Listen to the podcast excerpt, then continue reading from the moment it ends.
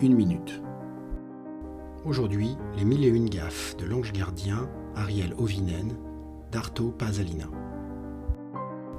Un octogénaire décède et rejoint l'école des anges gardiens au paradis, et après une semaine de formation durant laquelle Saint-Pierre et l'ange Gabriel font des apparitions, se voit affecté à la protection d'un mortel. Pas de chance pour ce dernier, qui va être la malheureuse victime de cet ange gardien, bien gaffeur malgré lui. D'incendie en accident de voiture en passant par plusieurs commotions cérébrales, le héros va tenter de vivre sa vie tout en développant sa petite entreprise. L'ange gardien Ariel est tellement maladroit que Satan, qui se délecte des accidents qu'il produit et des quelques morts qui en découlent, lui envoie un messager qui tente de le recruter.